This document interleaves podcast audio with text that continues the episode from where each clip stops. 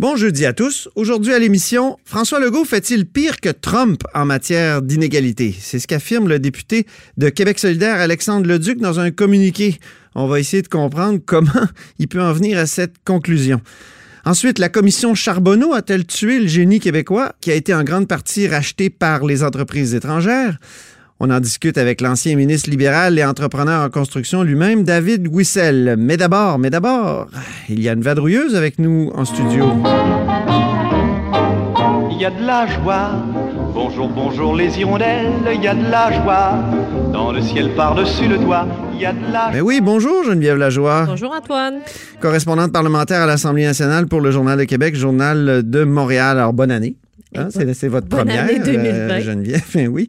Euh, s'attaquer donc à l'obsolescence programmée, ça peut être tentant, notamment contre les grandes compagnies informatiques, mais il peut y avoir des effets pervers. C'est ce que tu nous expliques ce matin dans, dans un article euh, du journal. Oui, d'abord, l'obsolescence programmée. Qu'est-ce que ça mange en hiver? Hein? c'est quoi? C'est un, terme très tendance, mais une fois qu'on l'a compris, hein, qu'est-ce que ça veut dire? Ben, en fait, c'est limiter volontairement la durée de vie d'un bien ou d'un produit. hein, on se comprend?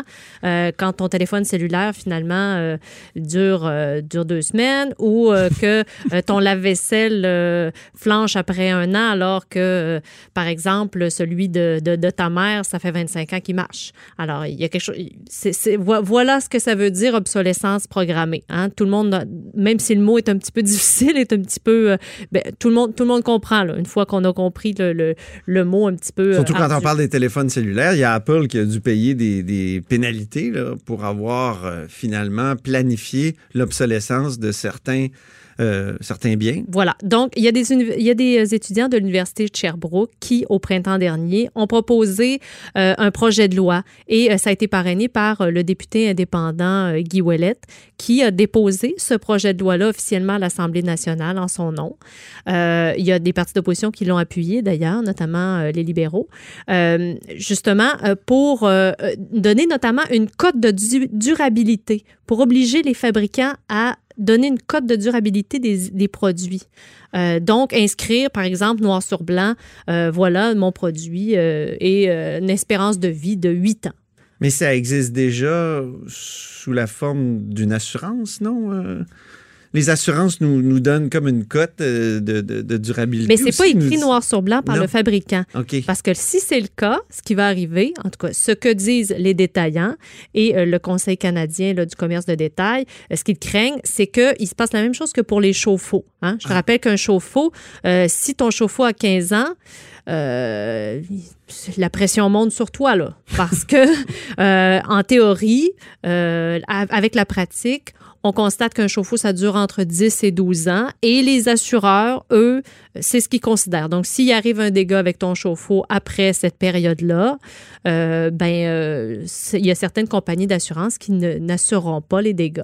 Donc, Donc, les détaillants croient qu'il risque d'arriver la même chose si on indique clairement euh, aux assureurs quelle est la durée de vie estimée des biens. donc ça risque d'être pire que le- le- la situation actuelle? Ben, ben, c'est ce qu'ils craignent. Mhm. Euh, et, et donc, on se retrouverait avec euh, euh, des milliers de laveuses, de sécheuses, de lave-vaisselle Au rebut, au rebut, effectivement, parce que euh, quelqu'un quelqu'un qui va arriver au bout de, de, de, de, de- de l'espérance de vie estimée de son produit va se dire, bon, mais qu'est-ce que je fais avec mon lave-vaisselle? On m'avait dit euh, durée de vie d'à peu près 8 ans et, et mon lave-vaisselle a maintenant 8 ans. Qu'est-ce que je fais? Est-ce que je l'envoie au recyclage ou bien euh, je laisse tomber ma prime euh, d'assurance Ah parce oui. que euh, mon assureur peut-être voudra plus me couvrir à ce moment-là? Alors, les, les détaillants s'inquiètent du choix déchirant qu'auront à faire les consommateurs. Bon, alors c'est c'est inquiétant, mais la- ce que j'ai envie de dire, c'est pourquoi pas faire des bons biens durables comme dans le temps? Ben voilà. Alors, euh, J'ai déjà eu, moi, le lave-vaisselle de ma mère qui dure encore après des années. Et voilà. C'était incroyable, là. ça a duré, je, je pense qu'il était aussi, il, il était né ou il avait été produit à la même année que, que ma naissance. Est-ce qu'il était jaunard? Ouais. oui, c'était c'était la mode. C'était- brun jaunard, Oui, c'était pas tuable. Voilà. Et là, maintenant, ben, les entreprises s'arrangent pour que Ils sont en, les biens sont crèvent en assez vite. stainless, Oui. mais il dure un petit peu moins longtemps. Très bien. Bien, merci beaucoup, Geneviève Lajoie. Ça fait plaisir. Ce retour à la hausse sur la colline en ce début de 2020. Alors, euh, Geneviève Lajoie est correspondante à l'Assemblée nationale pour euh, le Journal de Québec, le Journal de Montréal. Vous êtes à l'écoute de La hausse sur la colline.